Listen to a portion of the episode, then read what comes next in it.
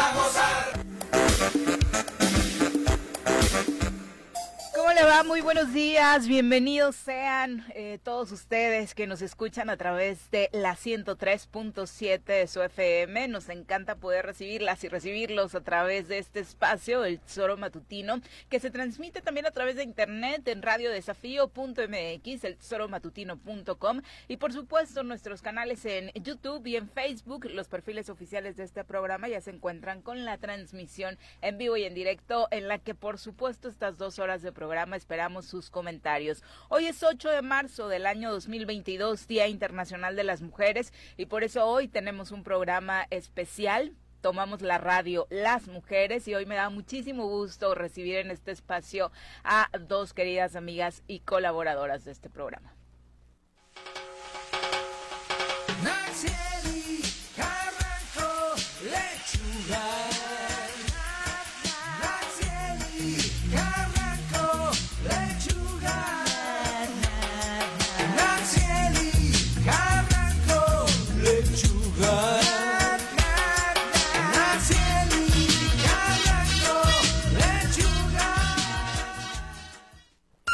Llega la secuela que hará sudar a más de uno.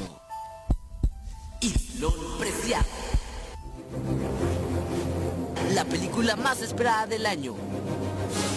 La chica que se une a la Liga de la Justicia solamente aquí, en el Cholo Matutino.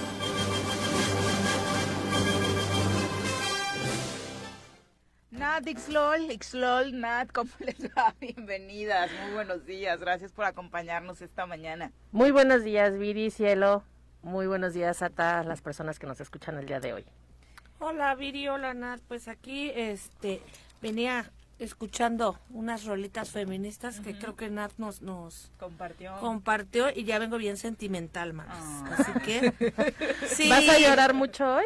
Eh, fíjate que me pongo, no sé si ahorita, pero eh, los 8 de marzo me, me, igual que los 25 de noviembre, o sea, son como fechas que me mueven mucho. Eh, me mueve desde la emoción, de la tristeza, como el hartazgo hasta ganas de golpear a alguien cuando dicen bastantes babosadas o leo, sobre todo a los políticos cuando se echan en nuestras mujeres. Y yo respeto a las mujeres porque tengo porque tengo mamá, entonces tengo hija. como que es demasiadas emociones en una misma fecha. Y pues bueno, desde luego también ver a, a, las mujeres indignadas saliendo y tomando las calles, pues te emociona. Entonces es una fecha importante y, y así como emocional para mí, ¿no? Sin duda. Y parte de este programa especial que estamos teniendo esta mañana es también para eh, dejar mensajes muy claros respecto a qué significa el 8 de marzo en el mundo y para las mujeres. Eh, se ha insistido, creo que desde que las conocimos a través de este espacio, el Tesoro Matutino a ambas, una de las lecciones más claras ha sido el 8 de marzo no se felicita, el 8 de marzo no es una fiesta, no es una celebración como otras eh, que tiene el país, que tienen las efemérides de la ONU. Esta eh, tiene una diferencia muy clara. Claro, porque el 8 de marzo viene de, de o se reconoce a partir de tragedias, empezando por porque no se nos ha reconocido durante siglos los derechos que tenemos y, y tenemos que luchar todos los días porque nos los reconozcan, nos los garanticen y no nos los violen.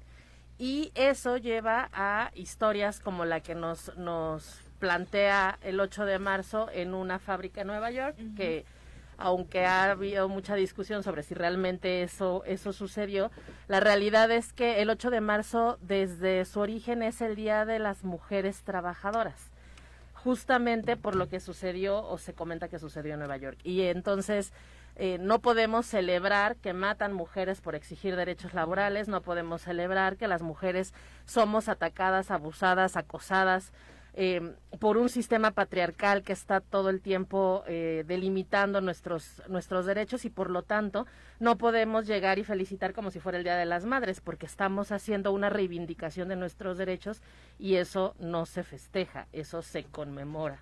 Y hay una serie eh, de cuestionamientos más que hablar sobre esto, pero presentamos también esta mañana a nuestra querida Mirel Martínez, quien se integra a la mesa. Mirel, ¿cómo te va? Muy buenos días. Muy buenos días, muy bien. ¿Y a ustedes qué tal? ¿Cómo les va? Qué padre tu playera. Abajo el patriarcado. Sus uñas, deja sus Ay, uñas. las uñas están geniales, moraditos con eh, los símbolos del feminismo. Pero eh, eh, este tema de la celebración le ha costado mucho a la gente entenderlo, ¿no? Pasan y pasan los años, insisto. Hace, este ¿no? programa va a cumplir ya 19 años y el mensaje ha estado claro año con año por no decir semana Pero, tras semana. eh, y- to- bueno, todavía hay algunas personas pues que lo intentan o que te felicitan, pero sobre todo a mí me impresiona mucho las agresiones que recibes cuando subes, en el caso de Nat, por ejemplo, un TikTok hablando precisamente del patriarcado, o ves otros tweets o, o- o publicaciones en Facebook, y cómo se suelta la banda machista, hombres y mujeres machistas, al insulto barato, a la denostación, al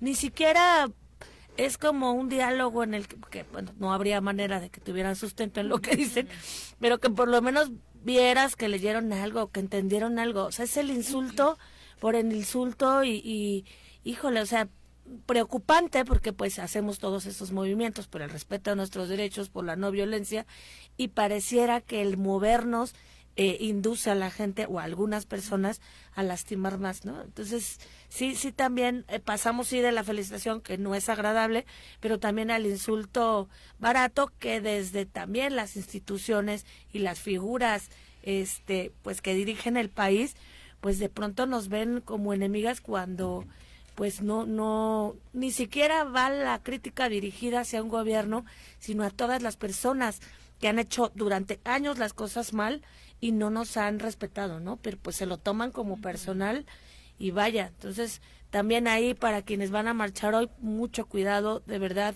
este pues no hay que, que hacer de menos todos esos insultos y la gente que se pone súper loca cuando alzamos la voz, ¿no? Pero eso justamente creo que es eh, pues parte de, de que todas y todos nacimos en el sistema patriarcal, traemos todavía eh, integrado un chip que no nos permite ver. Dicen por ahí que lo, lo contrario al feminismo es la ignorancia. Y creo que parte fundamental de que cada año tengamos que repetir y repetir que no es una celebración, tiene que ver con que todavía hay mucha gente que no ha sido tocada o atravesada por, por algún tema del feminismo. Entonces, más bien yo creo que su agresividad no tiene relación justo con, con todo esto que nos ha sembrado el patriarcado de que pues las mujeres no podemos estar haciendo lo que estamos haciendo. Entonces se sienten atacados, atacadas porque no conocen más allá. O sea, sí creo que también es un es una chamba bien compleja, ¿no? Eh, porque al final yo volteo y, y- y veo a las personas que hablan así y la verdad es que yo no me siento ni facultada ni con ganas, ¿no? De dar una lección sobre qué es el feminismo o por qué hacemos lo que hacemos, pero también una parte de mí trata de entender, aunque no justificar, que hay mucha gente que creció viendo eso como algo normal, viendo a las mujeres inferiorizadas, este, viendo a las mujeres calladas, ¿no? Porque en casa se manifestaba de esa manera eh, el patriarcado. Entonces, obviamente les cuesta mucho trabajo entender, pero también eh, me pongo en esta parte en la que pues, a mí me cuesta mucho trabajo explicar, ¿no? Y ha sido bien difícil para, porque además a las feministas parece que somos, que tenemos que ser obligadamente maestras de las personas, o que tenemos que ser obligadamente eh, hacedoras de todo, ¿no? Pasa algo, ¿y dónde están las feministas? Pues en mi casa haciendo mis cosas o en mi labor haciendo mis cosas y no tengo por qué estar en todo, ni es mi obligación. Justo hablabas del tema de las instituciones. Es un tema pues que le corresponde a instituciones o autoridades o lo que sea, no a las feministas, sobre todo a las que son, valga la redundancia, activamente activistas y a las que les achacan absolutamente todo, ¿no? Incluido esto de cuando hay un tema de mucha presión o de violencia, pues este, ¿dónde están las feministas? Pues por lo menos no estamos eh, molestando gente ni en las redes ni en las calles. A veces. Bueno, o sea, pero es gente que... no, molestando a veces. Pero es gente que se lo merece, o sea, también, a veces sí Fíjate que, te dan ganas de trolear mucha gente. Creo que solo me detengo a explicarles a las morras, y sí cuando tú bien, como bien dices, cuando tengo ganas, a, a los vatos. Sí, no, definitivamente. O sea, y sobre todo cuando llegan con una actitud...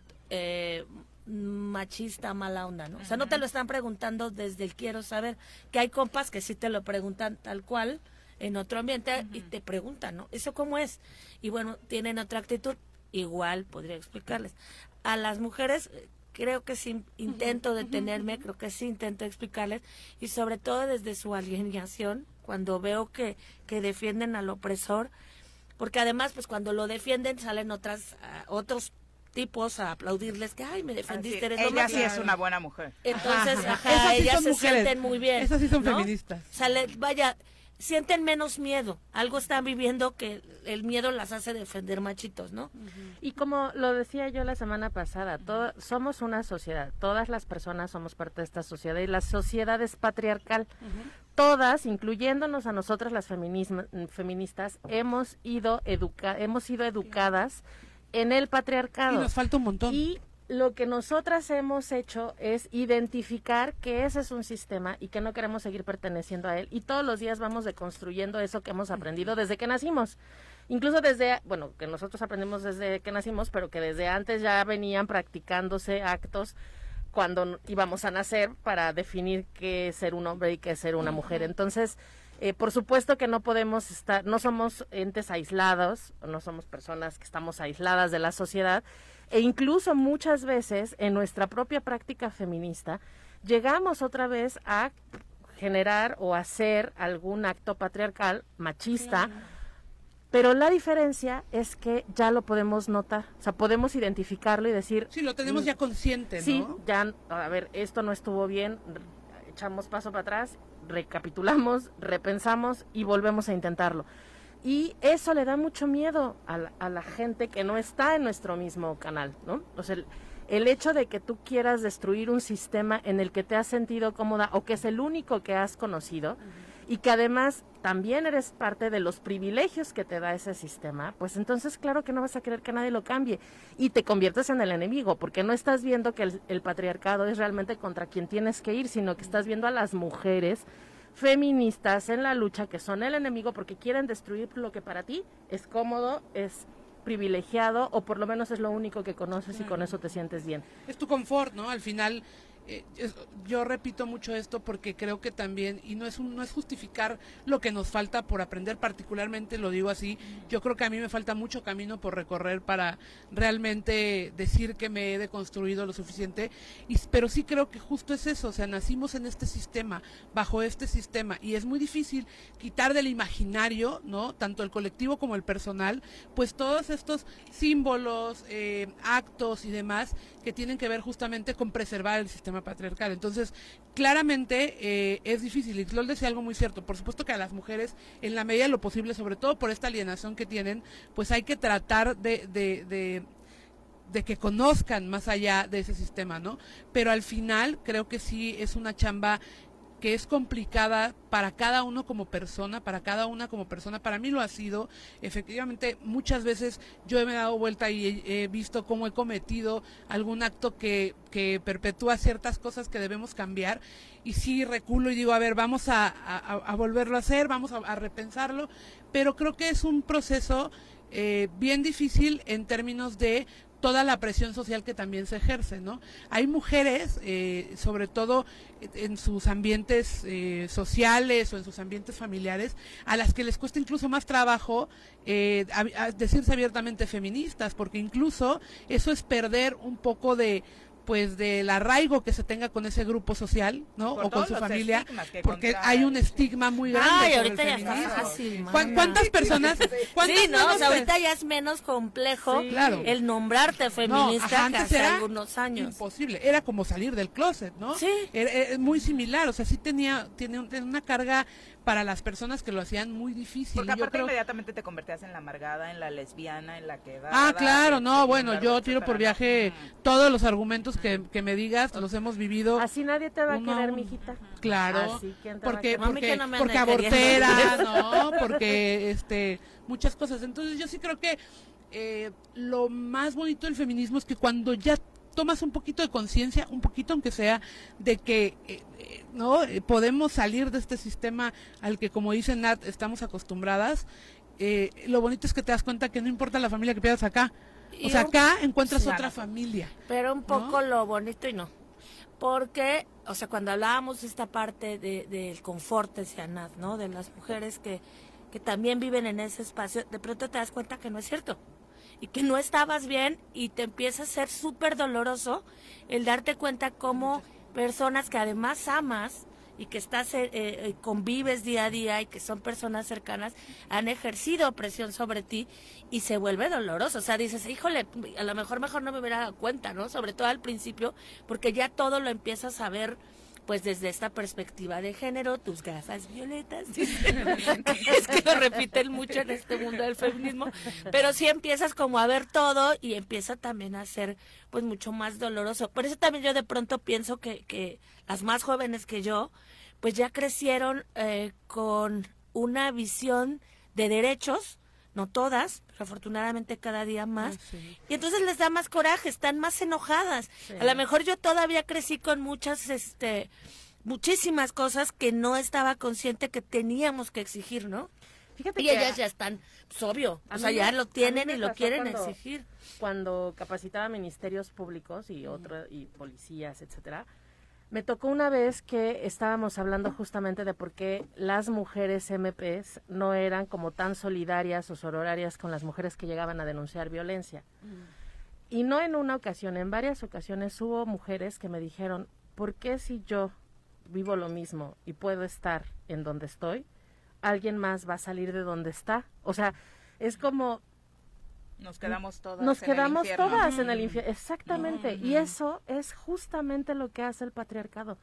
Si yo no puedo, tú tampoco. Y te quedas aquí y no vas a salir tú de tu violencia porque yo he aguantado firmemente esto. Y es muy triste, obviamente todas estas capacitaciones iban orientadas justamente para que pudiéramos identificar que el problema de la violencia era gravísimo y nos tocaba a todas y que había opciones para salir de ellas, pero si desde las instituciones también no hay una formación que te invite a identificar estos problemas, pues tus problemas personales los vas a trasladar a tu accionar eh, profesional diario. Entonces, el, el feminismo justamente al cuestionar todo este tipo de cosas, desde lo privado hasta lo público, pues evidentemente va a generar una reacción de todas las personas que no están acostumbradas o que no estamos acostumbrados a cuestionar el status quo. Y eso nos va a llevar a situaciones como las que hemos visto en los últimos años, en donde el movimiento feminista es muy atacado, pero no solamente verbalmente o descalificándolo, sino ya hay agresiones mucho más dirigidas del Estado. O sea, el, el Estado, antes les preocupábamos, pero era como, ah, son 10 o sea, ya pasa ese día, ya no hacemos como tantas olas, pero pues ahora no son solamente 10, ahora ya hay muchas mujeres que están eh, definiéndose con, en, este, en este movimiento y evidentemente les ha puesto pues un dolor de cabeza a las instituciones y nada más hay que voltear a ver cómo está. Les tiemblan las rodillas. El Palacio de Bellas Artes en la Ciudad de México o el Palacio eh, Nacional. en los últimos días, ¿no? Y esto nos lleva al gran tema de la marcha, ¿no? la marcha era eso, veías pasar hace unos años a unas chicas que protestaban ni siquiera sabías por qué, ni te enterabas, la cobertura mediática.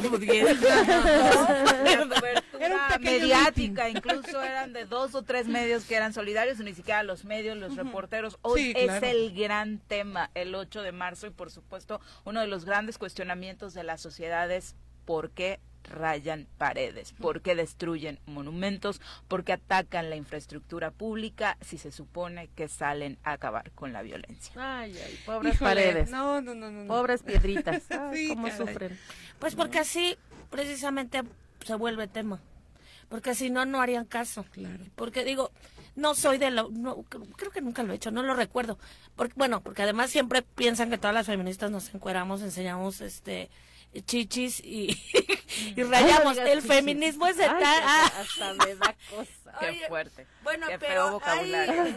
pues hay muchas eso es. formas, ¿no? De, de ser feminista y hay muchas formas de, de manifestarse y por supuesto quien lo hace pues es eso, para que les hagan caso porque les indignan más sus paredes, porque les indignan más sus movimientos, sus monumentos, que todo lo que sucede día a día con los cuerpos de las mujeres, que además, bueno, eh, en algún momento hicieron un ejercicio súper duro en redes sociales que ponías tu nombre eh, en Google y este y Oh, acompañado de otra cosa más y te salían eh, vaya una serie de feminicidios a lo largo del mundo con personas eh, pues que se llamaban como tú no eso no les indigna eso no les irrita pues estamos como mal este y pues bueno no sé cómo yo insisto otra vez hagan lo que tengan que hacer morras este señoras Yo, yo lo voy a decir. pero este- cuídense mucho Sí, ¿no? en este espacio. Yo no puedo andar pintando paredes ni eso porque no Mm. puedo correr. Y entonces, si no Por puedo dos. correr, agarran. O sea, por dos. O sea, o, o que te ibas a pinta, o pintas y levantas las manos. Entonces, no puedo. Yo estoy completamente a favor de que las mujeres en, en estas marchas feministas, el, el llamado bloque negro, hagan lo que tengan que hacer. Si necesitan una abogada, aquí estoy. Este, no puedo ir a, la, a, la, a las marchas por cuestiones físicas en general, pero pero, pero, sí podemos ir al MP. pero sí podemos ir al MP, Claro. sí podemos a, Sacar ver- tus mejores pasos de abogada. sí sacar eh, o juntar la lana para la fianza o bueno ya no se llama fianza pero bueno que cuenten con eso porque cada una de nosotras desde el feminismo hacemos lo que podemos hacer Claro. desde la desde el espacio en donde estamos. Y eso también creo que es importante poner en la mesa. En, en este año específicamente yo he visto un una forma de querer que hagamos feminismo muy extraña, en donde o tienes que ir a la marcha del o no vas a la marcha y si no vas a la marcha entonces no eres tan feminista. Y es como mujeres, chavas, hagan lo que tengan que hacer de acuerdo a sus necesidades y gustos en el, en el movimiento feminista y si necesitan apoyo jurídico, pues acá está Nat para que las pueda Van a decir que andamos promoviendo los delitos en este Pues yo espacio. llevo las cocas, pero ahí estoy también. O sea, Ay, no, el tema si lo es ayudar. Pues si no sí. no Pero además también, también creo que es un, un tema, el patriarcado es eh, se construye de muchos símbolos, o sea, y creo que también el feminismo lo, lo que hace, eh, sobre todo en este tema de las marchas y de intervenir calles, monumentos y demás, es romper con esos simbolismos, o sea, al final si nos damos cuenta son espacios públicos emblemáticos, son eh, es. estatuas emblemáticas que tienen que ver justo con que eh, la historia la cuentan, ¿no? Solamente los hombres. Y al final creo que romper con esos símbolos significa resignificar, valga la Así redundancia, eh, el andar histórico de nuestro país, porque también es eso, o sea, Mira, ayer aprendí una palabra, Mirel. Eso que acabas de, escribir, de describir se llama iconoclasia. Así es, Ay, sí. efectivamente. Y es justamente que, no- ajá, suena que no es llegar... Yo la ¿Sabes qué es lo mejor? Que creo que vamos a la misma clase porque yo la aprendí en tierra. Entonces, Pero Ay, justamente es la iconoclasia y esto que hacen los movimientos, en este caso feministas, no es ir a rayar la propiedad privada, ni la casa de la señora, ni la tiendita de la a menos que seas un maldito violador, sucede, ¿no? sucede porque pues Como no todo está ¿no? con- Como Andrés Roemer, por porque ejemplo. pues no puedes controlarlo todo, pero en realidad lo que se busca es justamente contra los monumentos, los edificios públicos, aquello que tiene una representatividad social con un significado cultural para resignificarlo y eso es lo que se busca con este tipo de movimientos. Pero neta, no puede ser que eso sea lo importante, como bien dices. Así o es. sea, ¿Eso qué? Se ha o reducido sea, a eso. vaya, por, pues porque es, pre- otra vez volvemos, es que sí te luego digo ya patriarcado, pero, o sea, digo, porque siempre lo decimos y lo decimos, pero otra vez toda la estructura machista conlleva a centrar este, la atención, La atención. en babosadas. O sea, en cosas que no, que es mucho más, porque además no todo el tiempo pintan, no todas pintan, no. Vaya, sí, sí se da, y si se da, pues quien quiera hacer lo que lo haga, pero hay mucho más manifestación, mucho más. Hablaban hace rato de cómo ahora se posicionan, hablaba con Nata al principio del programa, las niñas, las jóvenes, o sea, de verdad es impresionante cómo también ellas tienen una postura y desde hacer una cartulina, desde escribirme y decirme si quiero participar en algo, cómo puedo ir. O sea, esta parte como, como nueva que conlleva a muchas cosas más y que eso es también el feminismo, eso es también la lucha por nuestros derechos. O sea, como que se centran solo en eso, pues es precisamente, creo yo, bueno, quisiera creer que son malvados y no, es, reduccionista, ¿no? Al final lo que se pretende siempre es desacreditar, ¿no? Minimizar o hacer que, justo, ¿no? Que este grupo que cada vez es más grande y, y que hace que ya le tiemblen las piernitas a 2, 3, 5, 10, ¿no? evidentemente lo que se trata es de hacer más chiquito. Pero tú decías algo al principio que de, de, esta parte que es muy cierto. Finalmente es una manera de visibilizar, ¿no? Lo que muchas, muchos han tratado de invisibilizar todo el tiempo, porque al final lo que hacen eh, con las marchas es, ah, sí, destrozaron, pintaron, tal y tal, para, invisibilizar la otra parte, la otra, la otra intervención de la marcha que es intentaron visibilizar cuántas mujeres han sido asesinadas, intentaron visibilizar, entonces justamente están denunciando con nombre y apellido a, muchos hombres que han sido atacantes. Las familias de las víctimas, ¿no? Que, que, que, se manifiestan también porque son parte de, de, de, este movimiento y que pues obviamente es más fácil en un medio, sobre todo los medios que tienen este compromiso con las instituciones, decir, no, es que pintaron, es que vandalizaron, incluso, ¿no? Ha pasado que lo hablan en positivo, y lo voy a entrecomillar, pero se centran solamente en eso, ¿no? En, es que intervinieron el monumento tal, ¿no? Porque ya lo vandalizas si eres este antifeminista y lo intervienes. Eh, o sea, sí, y yo quisiera que nos tuvieran ese respeto cuando estamos solas y nos lo tienen solo en manada y nos lo tienen solo en las marchas. O sea, Híjole, pero yo creo que ya ni así, ¿no? No, y deberían de dar de dar este las gracias ¿cómo se puso a cuando lo sacaron de la marcha? No, bueno, como, claro. Y entonces, ah, se puso como de, no, qué malvadas, ¿no? O sea, y pero cuando están en una mesa cinco hombres hablando sobre el tema, ¿cómo nos va? O sea, solamente estoy haciendo también una recuperación de un periodista solo en una marcha sacado porque le dijeron que, que no podía estar ahí y cómo se puso porque, ay, ay, ay, chilló, no lágrimas de hombres pues porque todo lo quieren hacer suyo. Porque aparte, ese, es el esquema del patriarcado, ¿no? Todo es sobre los hombres. Pero eso es algo cotidiano pues para la marca, yo, sí digo, o sea, deberían de, agradecer que buscamos justicia y no venganza. Porque el día que busquemos venganza, agárrense. No van a ser Porque si nos han tratado históricamente mal. Eh, por supuesto seguiremos hablando de estos temas regresando del corte, particularmente este que menciona, el de la policía, va a ser un gran tema el día de hoy con lo recientemente denunciado acerca de una violación que un policía de Cuautla cometió el año pasado en los propios separos. Son las 7.31. Bueno, esta canción, ¿qué? Esta, o sea, cada que escucho esta canción, lloro. no importa en dónde esté, no importa qué día sea, de verdad está hecha con tanta rabia. Sí, pero también con, con tanto sentimiento que incluso hace unos días Cielo nos la compartía en, en una lengua, que no sé cuál era, este que no entiendes, porque pues no sé hablar esa lengua, pero sabes que lo que está diciendo es muy profundo y muy muy sentido, no sé, o sea, esta canción me va a hacer llorar siempre que la escuche, en donde sea. Bueno, son las 7 con 35 de la mañana. Hoy, eh, por supuesto, estamos interesados en conocer eh, hacia dónde eh, van las políticas públicas del país, nuestros actores y actoras y representantes en los diferentes espacios que están haciendo precisamente a favor de las mujeres. Y nos da muchísimo gusto saludar a través de la línea telefónica a Josefina Vázquez Mota, senadora de la República. muy buenos días, senadora. Muy buenos días, me da mucho gusto saludarlas, particularmente en un día como este. Josefina, eh, eres una mujer que obviamente, eh, más allá de las coincidencias con tu partido, ¿no? Ha marcado una pauta importante respecto a la, participación política. Primero nos gustaría conocer un poco, eh, en una reflexión personal, hoy en perspectiva, ¿qué tanto te costó?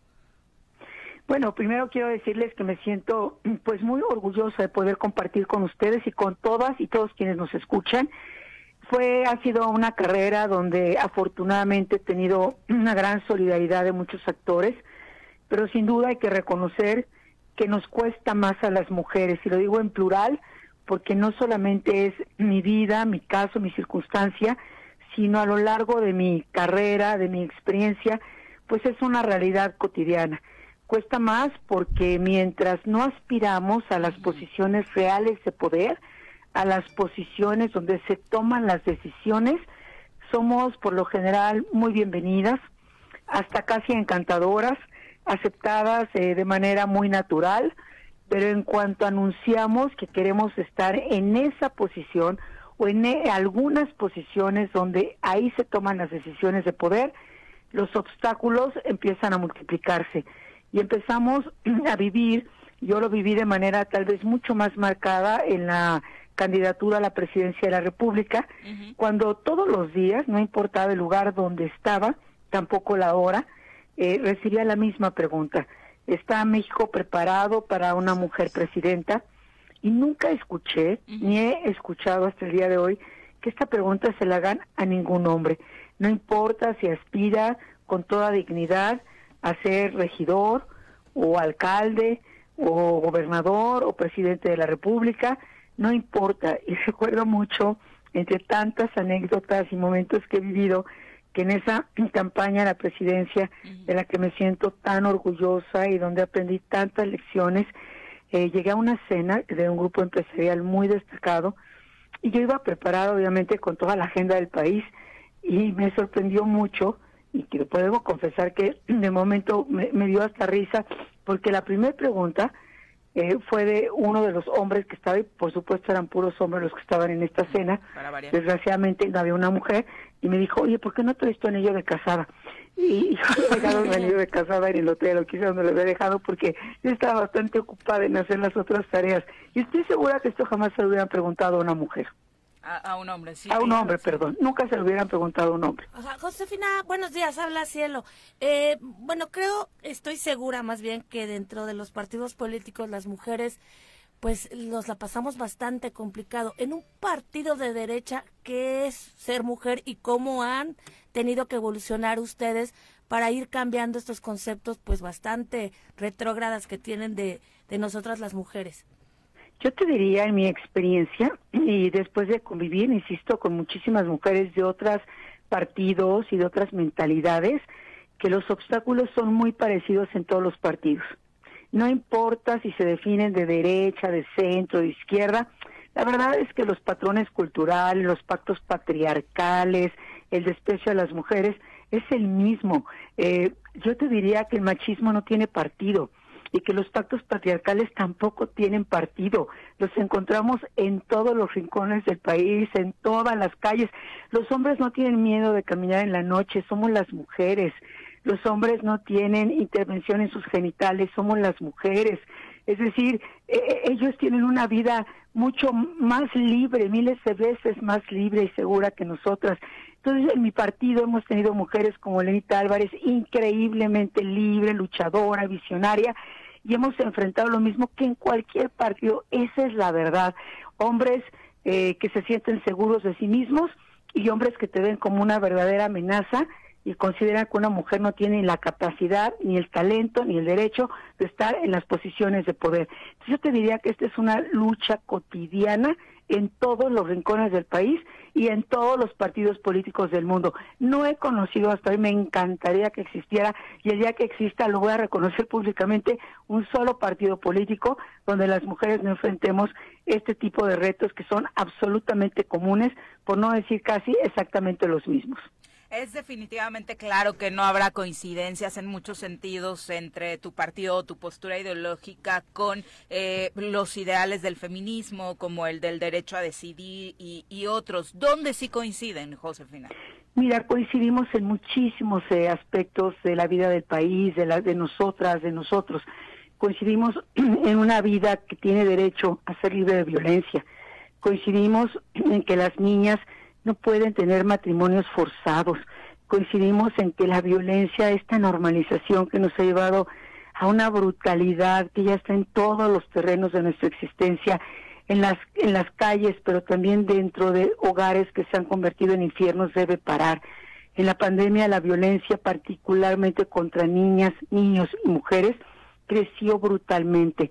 El crimen de violencia sexual hoy en el país destroza la vida en este momento de cerca de 5 millones de niñas y niños. Somos el segundo país de turismo sexual infantil del planeta y somos el primer lugar en contenidos de pornografía infantil. En todo esto hemos coincidido. Yo presido la Comisión de la Niñez y la Adolescencia en el Senado y lo digo de manera clara y fuerte como esa canción que a mí también me hace vibrar, eh, no importa el día que la escuche, que en todo lo que ha hecho esta comisión hemos encontrado prácticamente la unanimidad de votos del Senado por encima de los partidos, porque las niñas no tienen partido, tienen derechos. Y por cierto, quiero dedicar este día particularmente a hablar de las niñas, porque de pronto cuando hablamos de las mujeres, lo cual es fundamental, urgente, importantísimo, las niñas se hacen poco visibles en nuestro mensaje, en nuestro discurso, en nuestra propuesta, y todas hemos sido niñas y ahí empezamos a construirnos o ahí empieza nuestra destrucción. Y por eso es tan importante regresar a esta etapa, a esta primera infancia, a estos primeros instantes de la vida que aunque no los recordemos, nos acompañan el resto de nuestra existencia y la verdad nos marcan el resto de la vida. Las niñas y todas hemos sido niñas y ojalá nunca la perdamos en el camino de nuestra vida porque sería tristísimo perder esa niña que algún día fuimos es la que a mí me ocupa en esta comisión y quiero decirles que en estos eh, retos y desafíos ha habido una gran coincidencia en el Senado de la República.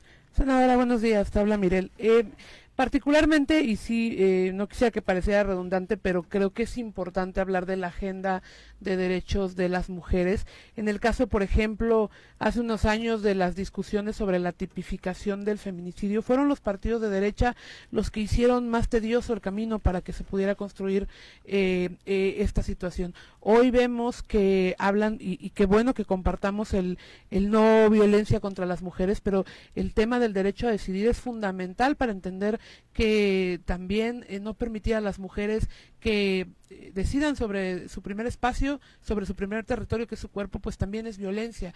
¿Cómo podemos avanzar eh, como mujeres juntas, sobre todo quienes caminamos en esta ideología feminista, con mujeres que están en partidos políticos o en cargos de toma de decisiones que no que no visibilizan y sobre todo que no hacen algo por este tipo de agendas que para nosotras son fundamentales. Claro, me parece que es muy importante. Aquí lo que quiero decir es que, y es una posición que siempre he mantenido, no, es, no la hago pública hoy, la he hecho en toda mi vida, y no soy la única. Mi partido ha sido una constante la no, la no criminalización en las decisiones de la mujer. Incluso hemos apoyado de manera determinada lo que la Corte ha resuelto, que jamás una mujer puede ir a la cárcel o ser criminalizada por la decisión que toma sobre su cuerpo por supuesto, creemos en el derecho a la vida, lo hemos hecho claro siempre, nunca hemos, eh, al contrario, es parte de nuestras convicciones, pero eso, esta convicción que tenemos y que hemos defendido, no debe significar de ninguna manera un obstáculo para reconocer lo que hoy es ley y para respetar, en todo caso, la decisión de cualquier otra mujer con sororidad, con respeto y con libertad a su determinación creemos y defendemos nuestra agenda y la damos a conocer abierta y públicamente, pero al mismo tiempo, en mi convicción, hay un respeto absoluto a las libertades de cada quien en su ideología, en su manera de pensar y en el respeto a la legalidad. Y en esto hemos sido suficientemente claras. Sé que todavía pues hay una gran discusión, debate, eh, muchas formas de pensar, una gran diversidad de ver la vida, nuestro cuerpo, la cual respeto absolutamente e insisto, siempre seremos, pues eh, estaremos del lado de esta resolución de la Corte y sobre todo de que se respete la, la, vida de cada una de las mujeres. Sobre la participación política de las mujeres, ¿qué falta en el país, Josefina? Para Faltan muchas cosas. Falta desde una nueva masculinidad o nuevas masculinidades. También es un momento de hablar de los hombres, porque la una de las todas casi nuestras demandas no todas pero muchas de las que hoy estamos particularmente este día siendo más visibles en todo el mundo tienen que ver con este hombre cuya masculinidad no está resuelta para reconocernos en nuestros derechos, en nuestra libertad y en nuestra no violencia.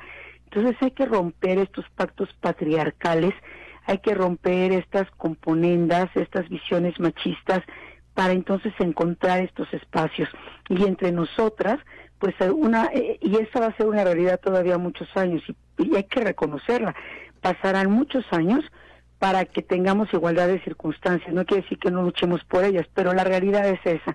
Las mujeres tenemos que prepararnos más, tenemos que ser más fuertes, tenemos que distribuir nuestros tiempos y de saber pedir ayuda. Eh, no podemos ser perfectas en todo, la modelo del año, la del mejor cuerpo, la mejor gimnasta.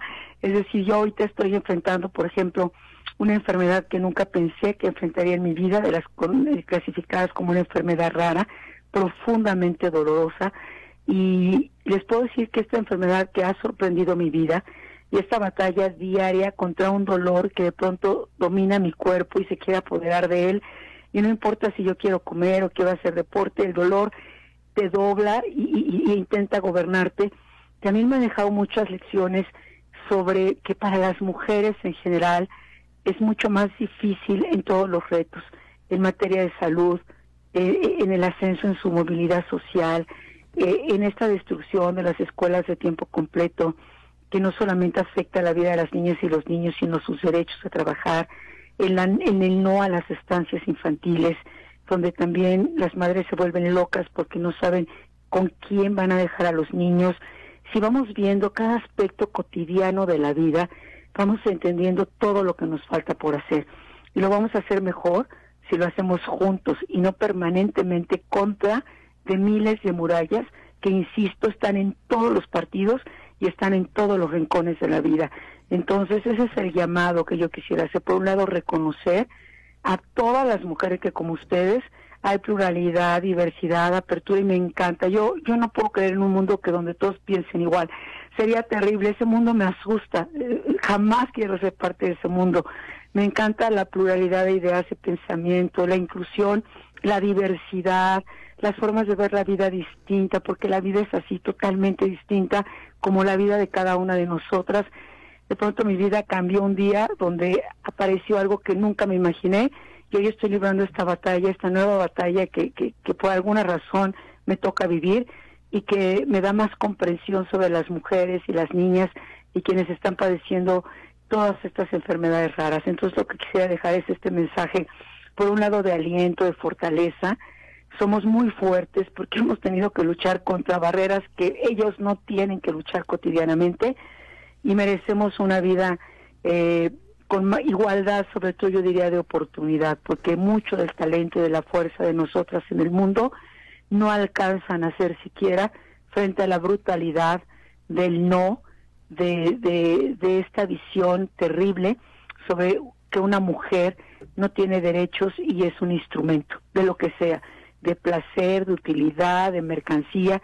Esto debe terminar y debe terminar ya. Me queda claro que el país está preparado para ser gobernado por una mujer. El punto es, ¿crees, que, ¿crees que sucede pronto? Ojalá que sí, ya tenemos muchas más gobernadoras. Hoy tenemos más gobernadoras que nunca, alcaldesas, tenemos la paridad. Creo que la gran lucha sigue siendo las posiciones reales de poder. El número de sillas es muy importante, es un muy buen principio, pero no es suficiente. No es solo el mismo número 50 y 50, es que entre esos 50 y 50 estemos en las posiciones donde se toman las decisiones de poder. Mientras no lo logremos, esta lucha debe continuar hasta que eso sea posible, como muchas cosas más. Así sea. Muchas gracias, senadora, por la comunicación. Muy buenos días. A ustedes felicidades y a seguir luchando todas juntas por los logros y ánimo y sororidad por todo lo que nos falta por hacer que es muchísimo todavía, y por las niñas que aquí nos están escuchando. Un abrazo fuerte, muy buenos días. Gracias, buenos, días. Pues mira, es muy fácil, ¿no? Estar diciendo todas esas cosas en este claro. pero pues no sé, no sé si alguien se acuerda de cuando quemaban libros de educación sexual en los tiempos en que ella fue secretaria de educación. Sí, claro. No, en su Inquisición. Ah, en su Inquisición. O que cómo puedes estar en contra del patriarcado si dices que no puede, que no estás a favor del derecho Ah, a sí. decidir. ¿no? ¿no? O sea, Entonces es como, sí, sí soy feminista, pero nomás poquito y nomás de este lado y nomás para esto. Y pues sí, no coincidimos en algunas cosas y entonces las mujeres tenemos derecho, creo que tenemos derecho para unas cosas, pero para otras no. Entonces es como, ay, Digo, o sea, no, no, Ah. no, no quiero sonar eh, muy dura, pero creo que ser feminista solo el 8 de marzo es ser oportunista, de entrada, ¿no? O sea, riman, pero no es lo mismo. Entonces, y en segunda, yo, a mí me parece que eh, hablar de agendas feministas, ¿no? Desde un espacio completamente de derecha, se lo dijo Xlol, pero pues al final creo que eh, es más bien como esta cuestión de, perdón, subirse al tren, ¿no? Que, que también creo que nos tiene un poco hartas toda la gente que, que durante todo el año son todo menos feministas, ¿no? Y el 8 de marzo entonces sacan una agenda que además ni siquiera es la agenda pues de derechos Pero mira, de las de- deja mujeres. tú que se asuma como No. feminista ella o muchas otras, ¿eh? porque no es la única. Es que dicen que están a favor de los derechos de las Claro. mujeres. Y es los derechos de las mujeres no solamente son para tener puestos de elección popular o solamente para que no nos violenten o solamente para que podamos estar, eh, hacer como lo que nos gusta hacer en, en profesionalmente. Los derechos de las mujeres son todos los derechos de las mujeres. Y eso la implica la libertad de decidir sobre nuestro cuerpo, la libertad de decidir sobre nuestra vida, la posibilidad de tener acceso a servicios gratuitos, adecuados, eh, dignos. dignos para querer ser madres o no querer ser madres y eso atraviesa por un montón de cosas. ¿no? Y entonces sí es muy fácil para muchas mujeres que están en espacios de toma de decisiones decir que están a favor de los derechos de las mujeres y que solo se concentran en la violencia política o en la violencia de género vinculada a la familia o a los espacios eh, un poquito más, más públicos, Públicos. pero ya si te vas a la parte de la transición de género o si te vas a la parte de el derecho a decidir sobre tu cuerpo en materia de maternidad o si estás hablando de, de, de preferencias sexuales, entonces ahí no tanto porque pues sí, las criaturas. Fíjate que yo quisiera rescatar algo que me sorprende y me sorprende para bien. Las feministas y el movimiento feminista ha logrado que hasta personas de ultraderecha permeen en su vocabulario y en su forma de llegar a las otras, en este, aunque sea discurso no, han tenido que transformarse. Y lo que tiene y lo que sigue es que se tiene que transformar de verdad y de verdad y por los derechos. O sea, a mí me sí es- preocupa eso, cielo, más que no alegrarme. necesariamente. A mí no, bueno, a mí, Sí, ¿verdad? sí, sí. A mí me parece que, eh, o sea, las exigencias han sido tantas que por lo menos en discurso han tenido que cambiar lo que dicen.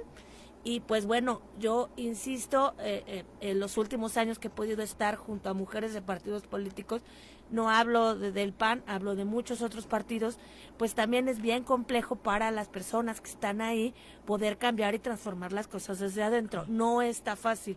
Pero bueno, yo quisiera creer, a lo mejor tienes razón, Nat, yo quisiera creer que sí hay un avance, por lo menos si no es real, en lo que tienen que decir.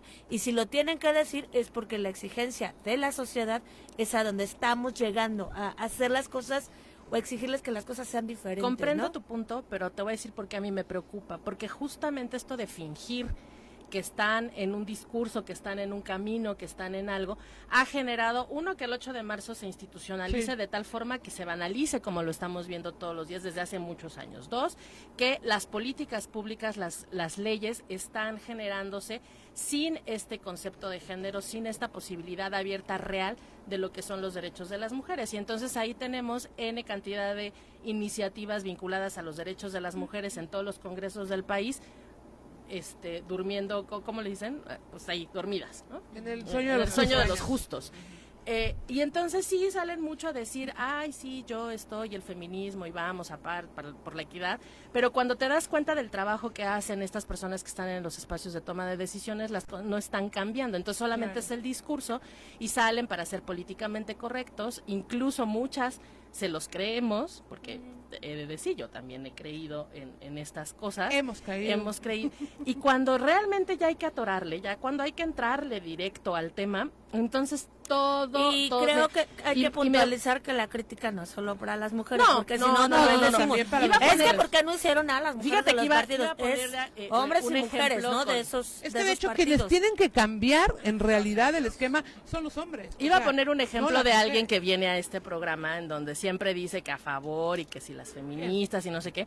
Y cuando llegamos a pedirle que fue que se hiciera nombres. que hiciera una modificación relacionado con aborto dijo nada pero pues es que mira yo me debo a mis votantes y entonces en este distrito todos somos muy muy este son muy católicos y entonces pues ni modo que- entonces no estés diciendo que eres feminista no estés diciendo ¿Qué que es estás a favor de la de las catedral mujeres. o qué? Tu personaje tiene lentes.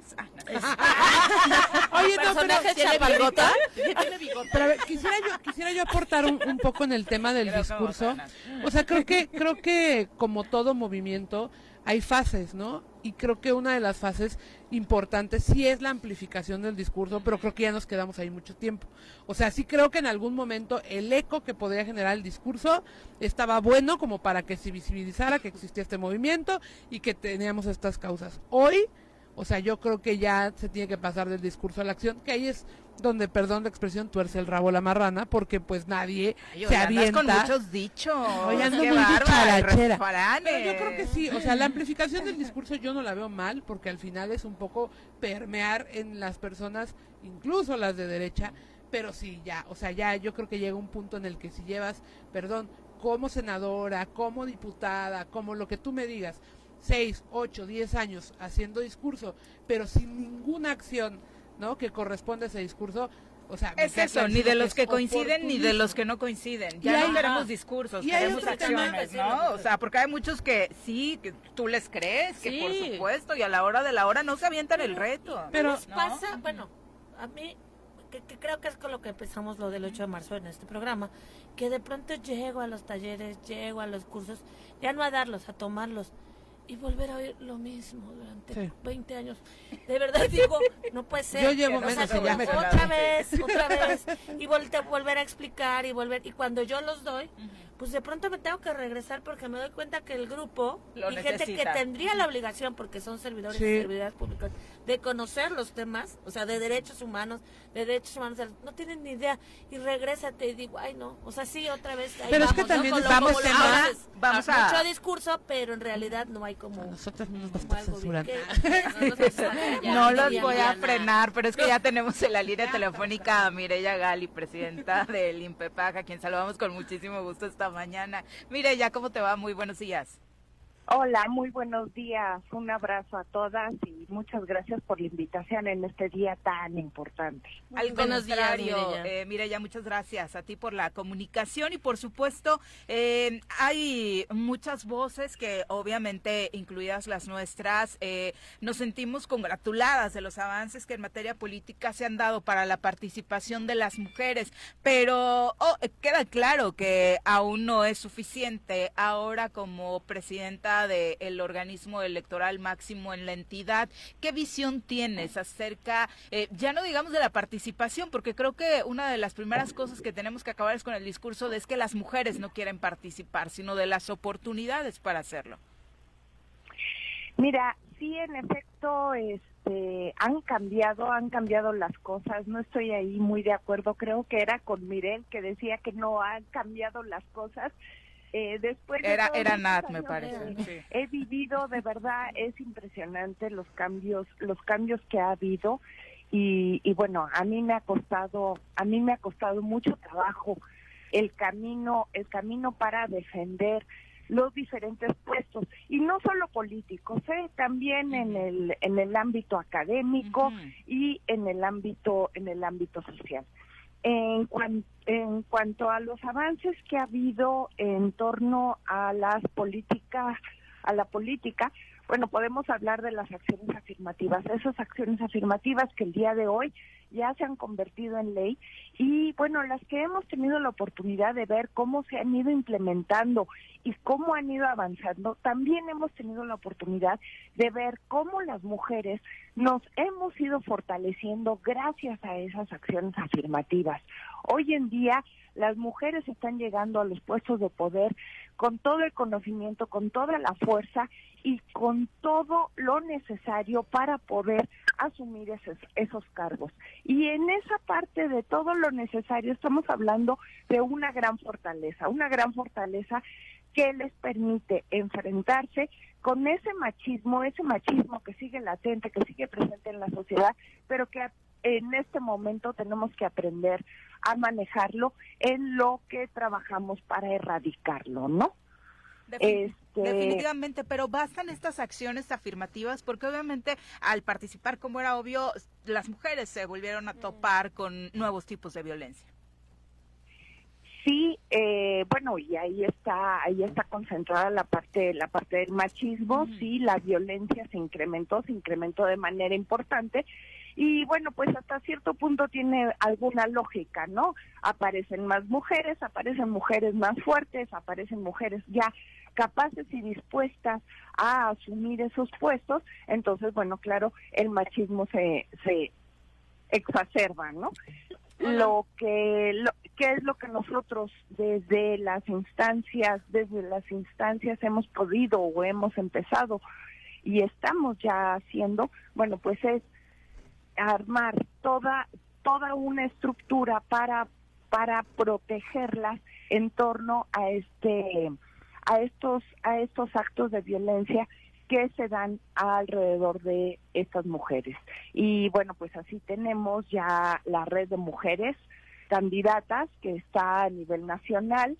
El mismo INE ya tiene activo un micrositio en donde se van colocando aquellas personas que fueron eh, violentadoras de mujeres y que aparece en su nombre y aparece cuál es la sanción eh, que tienen. Nosotros a nivel estatal también estamos trabajando en ello, también vamos a tener un micrositio en donde estas personas que han sido denunciadas por eh, violencia política por, en razón de género contra las mujeres van a aparecer y van a tener una, una sanción.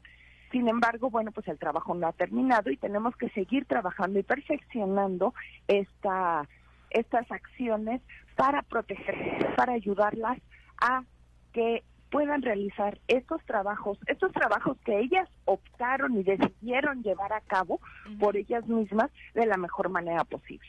Hola Mireya, te habla Nat Carranco y Hola. Eh, yo hace ratito decía no que no hubiera avances o no hubiera cambios, sino que desde el lenguaje o desde el discurso no se ha pasado a la acción en temas que también afectan a las mujeres y que no le quieren entrar.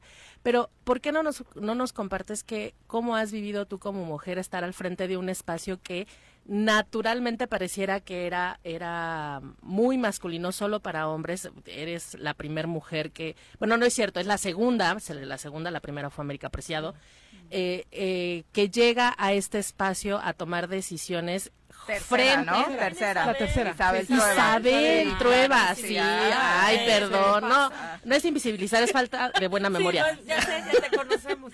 Este, bueno, pero, pero, bueno, tú como, eh, ok, como tercera mujer al frente de este espacio, ¿qué, eh, qué cosas, a qué cosas te has enfrentado con los, las y los compañeros que están en los partidos políticos? Que no es un tema fácil. Bueno, eh, te agradezco mucho la pregunta. Eh, el, en efecto, como, como bien lo comentaban, soy la tercera mujer y te voy a decir que el INPEPAC solo ha sido eh, dirigido por mujeres. El INPEPAC tiene una historia, inicia en el año 2014, cuando cambia la ley y en efecto al prime- la, la, la primera la primera presidenta del INPEPAC fue una mujer. Posteriormente fue América Preciado. En el Inter apareció el consejero Pedro Gregorio Alvarado, que, estuvo ahí tres meses, quedó como provisional, hasta que me nombran a mí. Pero, eh, bueno, la verdad es que fue un camino muy satisfactorio, ya que estuve embebida en un, en un medio que ya está muy preparado para que las mujeres puedan llegar sin ningún problema. Eh, el INE tiene todo esta, toda esta estructura en donde tú entras por exámenes de oposición, eh, compites con hombres y con mujeres, hay cuotas, o sea, hay acciones afirmativas en todo esto. y eh, pues las cosas las cosas van fluyendo, ¿no? O sea, realmente van fluyendo. Y sinceramente, bueno, dentro del, del ambiente entre los consejeros he tenido un muy buen un, un muy buen desarrollo, no he tenido ningún ningún problema, ¿no? Ninguna ninguna lucha. En cuanto a mi relación con los partidos políticos, bueno, también ha habido una relación de mucho respeto en, en, en, toda, en todas las acciones que hemos llevado. Y mira que tuvimos acciones y tuvimos actividades que fueron realmente complejas porque fue realmente la elección. En donde bueno pues los ánimos estaban estaban muy calientes todos y sí ha habido eh, sí hubo un ambiente un ambiente bastante de respeto. Sinceramente yo en lo personal no te podría decir eh, que en lo personal yo hubiera tenido que luchar de más o de alguna otra manera para poder mantenerme en mi posición y defender mis, este, mis decisiones sí he tenido la oportunidad de ver a muchas mujeres, a muchas mujeres candidatas y muchas de ellas que llegaron a diferentes puestos, regidurías, presidencias municipales, que sí han sido violentadas y agredidas constantemente por, por los hombres. Y bueno, pues sí, este, pues hemos estado trabajando con ellas para apoyarlas, capacitándolas y e impulsarlas para que continúen de la mejor manera hacia adelante.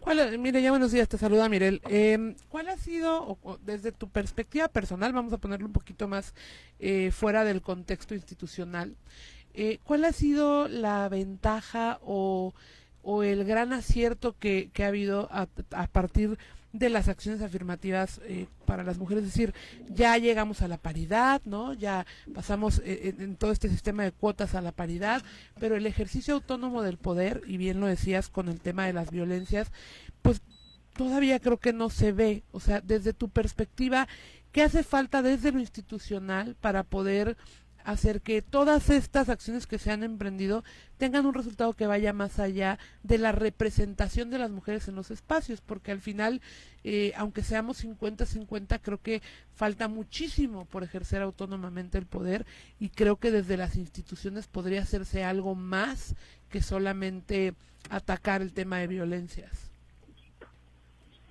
Mira, eh, sobre la pregunta que me estás haciendo, eh, sí, las acciones afirmativas sí han ah, impulsado a las mujeres y ahorita en este en este momento tenemos 50 y 50% en en la cuestión de eh, del Congreso. En el Congreso tenemos 50 y 50.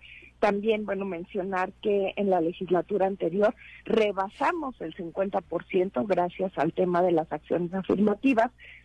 Sin embargo, las acciones afirmativas no han llegado a todos lados. Creo que todavía tenemos ahí una cuenta pendiente porque aunque las candidaturas siguen saliendo como eh, al 50%, a la hora de llegar al poder, ahí ya no entra el 50% completamente. Todavía tenemos que forzarlo, todavía este 50% no se da de manera natural. Mira, caso concreto te comento. Eh, todos los partidos políticos tienen la obligación de eh, nombrar candidatas en el 50% de los lugares en donde pues van a competir. Es decir, bueno, te estoy hablando en particular de las de, los municipios. Eh, sí teníamos, bueno, el 50% de las mujeres, sin embargo, una vez que se lleva a cabo la votación, vemos que la configuración general del Estado no va al 50%. Sí tenemos mujeres que llegaron a las presidencias municipales, pero no es el 50%. O sea, nuevamente, eh, el hombre se gana esa parte. ¿Por qué? Porque ahí no tenemos las acciones afirmativas, ahí no establecimos, ahí no se establecieron políticas públicas en favor de las de las mujeres. Entonces todavía tenemos cuentas pendientes que hacer y todavía tenemos quizá que apoyar un poco para poder llegar realmente de manera natural a esas a esas posiciones a esas posiciones de poder. Mira, ya, pues muchas gracias por la comunicación. Muy buenos días. Gracias a ustedes y de verdad muchas felicidades. Felicidades por el programa y felicidades por este gran día. Ustedes son realmente unas dignas representantes de las grandes mujeres. Muchas gracias. Gracias, buenos, días. Híjole, yo, yo quisiera abonar algo que creo que es muy importante y que no retomamos también de lo que dijo Josefina Vázquez Mota, y es que en el tema particular, me atraviesa, ¿no? En el tema particular de la participación política de las mujeres, dentro y fuera de los partidos políticos, el discurso es eh, ahí están, ya les dimos los espacios, ¿no? Ya, tienen la ya estamos eh, 50-50, ya todo está perfecto, ya tienen lo que querían. Y la realidad es que el ejercicio del poder sigue estando en las manos de los hombres. Y hoy las decisiones en todo el país, en los congresos locales, en los congresos federales, en, eh, en, en, la Cámara Alta y en la Cámara Baja los toman los hombres. Entonces, que a mí me digas que desde las instituciones no se puede hacer nada más que generar los espacios, pues entonces me habla de una falta de verdadera voluntad de que las mujeres tomemos parte de las decisiones públicas. Y que no Lo único que están haciendo es, perdón, o sea, eres un niño que hizo un berrinche y entonces yo le di la paleta que quería. Y no se trata de eso. Y las instituciones parece que lo que quieren es forzarnos a que solo estemos representadas en los espacios sin tomar las decisiones que dirigen el rumbo de este país. O sea, de verdad a mí eso me pone muy mal porque creo que también el tema de la participación política es un tema toral para poder lograr eh, el avance en los derechos de las mujeres. Y si hay mujeres a modo participando en los espacios de decisión, no vamos a llegar a ningún lado. O sea, creo que, y creo que ahí es donde está justamente el tema de sigue el discurso, pero en la práctica, pues siguen los hombres tomando las decisiones. Y que no solamente son espacios de poder de elección popular, o sea, hay un montón de espacios uh -huh. de poder en donde no están las mujeres, claro. como en el gobierno del Estado, en donde la mayoría son hombres, claro, y aquí no hay una perspectiva de género en la elaboración de políticas públicas, y que tampoco significa que si hay muchas mujeres va a haber perspectiva de género. Claro. Sí, o los que están detrás, ¿no? Que ni siquiera participan en las elecciones y que sabemos que son los hombres que han tenido el poder absolutamente siempre. Esta parte ¿no? que, uh -huh. que, apenas leía que el techo de Nirvana, ¿no? Uh -huh. Que ahora es uh -huh. que nos hacen creer que ya llegamos a los derechos y hay un techo que movedizo en donde no es real el ejercicio. Donde lo si no lo. Pero además esta parte que decía Mirella de las acciones afirmativas es impresionante como los señoros hacen todo, pero todo por burlarlo. O sea, piensan sí. como pues, como delincuentes. O sea, mil cosas tenemos que estar pensando porque también pues todos estos cambios son gracias a los movimientos feministas, Así gracias es. a las mujeres de la política que han estado impulsando pues estas cuestiones que tienen que ver con los derechos no solo de las mujeres, también de las personas indígenas, también de las personas de este, trans, de la diversidad. Vaya, pero cómo, cómo su mente funciona para eh, burlar cualquier acción bueno, afirmativa hay, hay quienes y no, ponerse no, no dijeron que eran mujeres espacios. porque no se podía, pero dijeron que eran, que eran gays, de la diversidad. dijeron que eran indígenas. No. Ay, hermanos Yáñez, jamás pensamos eso de y, ustedes. Y terrazas, perdón. Ay, terrazas, perdón. No, pero, o sea, 14. al final sí creo que, que tenemos que poner también sobre el debate público el tema de la participación de las mujeres en la política. Que no se puede quedar así No no se limitado, puede ¿no? Son las 8 con 14, regresamos con más. Responder. ¿Qué se debe responder cuando te dicen feminazi? No lo puedo decir al No, aire. no. Qué poca calidad Por dos. moral, moral y que históricamente tarado. Así dice la Sí, así. Digo, esa, bueno, si la pueden buscar, por favor, es una, Una belleza. La es, una, gran- es una ¿no? gran, es un Sí. gran, La una gran pieza. La cumbia feminazi, exactamente. Bueno, varios comentarios del público. Muchas gracias a todas las mujeres que hoy están conectadas y disfrutando el programa. Vicky Jarquín, Micaela Bocanegra dice mi reconocimiento, está buenísimo el programa. Y sobre la participación política, la pregunta es cómo garantizar al interior de los partidos el derecho de las mujeres a la información sobre sobre todo lo que tiene que ver con las candidaturas. Pues las prácticas, las malas prácticas inician desde ahí, ni siquiera eh, socializan al interior del partido los procesos eh, de Pero bueno, Sí, pues claro. ya tienen el 3%, No, que los partidos, no todos, pero que muchos no lo ejerzan para capacitación en temas de mujeres, pues hace precisamente que no conozcan lo que tiene, que es su Claro. obligación conocer, ¿no? O sea, Pero como- también, hay un tema que es bien importante dentro de los partidos políticos, porque si bien hay un recurso que se ejerce para la capacitación de las mujeres, o sea, falta otro recursote enorme para capacitar a los hombres de los partidos políticos, para respetar los derechos políticos de las mujeres, porque, pues sí, nosotros estamos bien capacitadas, porque lo estamos, al menos en algunos partidos. Pero, pero mira, mire. Pero los discúlpame hombres- que te interrumpa, por favor.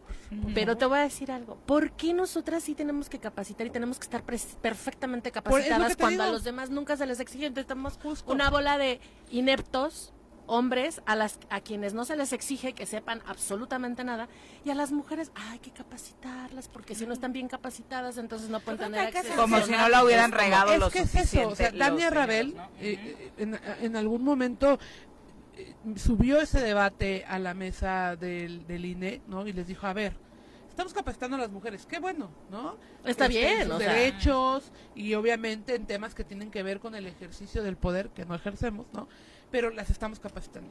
Pero ¿qué está pasando con los hombres? De entrada, no los estamos capacitando. Primero, para atender hasta que lo tienes, ¿eh? Eh, claro, O sea, claro. no lo puedes o sea, aprender. si primero no para atender el tema de los derechos de las mujeres de- al interior de los partidos, ¿no? O sea, ya de entrada esa primera capacitación no la estamos dando. Ya después, las múltiples capacitaciones que en su ignorancia muchos de los hombres que llegan a los cargos de decisión tienen. Pero Porque quizá- hay gente, bueno, eh, híjole, ¿no? Impresentable. No me acuerdo todos quién los partidos Hay que empezarlos a Una- sancionar, más allá de... Sí, de- de- no me acuerdo son también, preguntas, también, sanciones sobre- duras. sobre qué las- se hacía con el dinero, con ese 2 o 3%, y era, compraron mesas, este, Mandiles. mandi- o Sí, Organizaron pagaron el coffee break, o sea, cosas que no tenían nada que ver. strippers. O sea, Sí, de verdad, hu- hubo partidos políticos, Nueva Alianza, hace cuatro o cinco años, ejerció dinero público destinado a la capacitación de las mujeres, bueno, a la promoción del liderazgo de las mujeres, llevando strippers a un evento. O sea, y, y no digo que, que, que no se diviertan, pero no es así, pues. O sea, Ocho No, y con menos 21. cuando tiene que ver con trata, ¿no? claro. Vamos a hablar de la marcha de hoy en Morelos. Nos acompaña a través de la línea telefónica Ixcandios Martínez Mendoza, a quien saludamos con muchísimo gusto. Ix- Ixca, ¿cómo te va? Muy buenos días. Hola Viri, muy buenos días, muy bien, muchas gracias. Súper contenta de amanecer ya en este día de lucha, este 8M, y escuchándolas con sus opiniones tan acertadas y pues muy buen programa. Un gusto en saludarles y saludar a la audiencia. Muchas gracias. Cuéntanos la invitación para todas las mujeres que quieran participar el día de hoy en la marcha del 8 de marzo en Morelos, específicamente en Cuernavaca. ¿Cuál es? Así es, pues este día estamos convocando a de nuevo pues tomar las calles en una movilización organizada con las compañeras. Vamos a salir a en punto de las 4.30 eh, de ahí del Vergel, de la calle Avenida de los Maestros, que es justo pues digamos la que está eh, la calle que baja de Plan de Ayala hacia el Zócalo, digo hacia el mercado, perdón, la avenida principal. Y pues vamos a estar esperando, esperamos un eh, amplio y nutrido contingente. Eh, va a haber igual este mm, eh, sector especial para niñas, para mujeres y familiares de víctimas. Entonces, pues vamos a estarnos cobijando y pues tomando justo las calles para hacer esta incidencia social que tanto caracteriza este 8 de marzo, llegando al Zócalo para tener también ahí pues una una verbena con un micrófono abierto donde muchas pues van a tener la oportunidad de compartir su arte, su denuncia y un espacio que sea seguro para todas nosotras y que nos sintamos cobijadas por otras compañeras feministas y no feministas que vamos a ser parte del contingente en esta marcha del día de hoy a las 4.30 de la tarde en el Vergel. Uno de los cuestionamientos, viéndonos en el espejo de la Ciudad de México, es sobre la seguridad de las participantes. ¿Existe eh, temor entre quienes convocan y quienes participarán sobre lo- la actuación que pueda tener la policía, las autoridades? Pues realmente siempre es un tema que justamente se tiene que prever a la hora que estamos organizando los contingentes, que se organiza la marcha.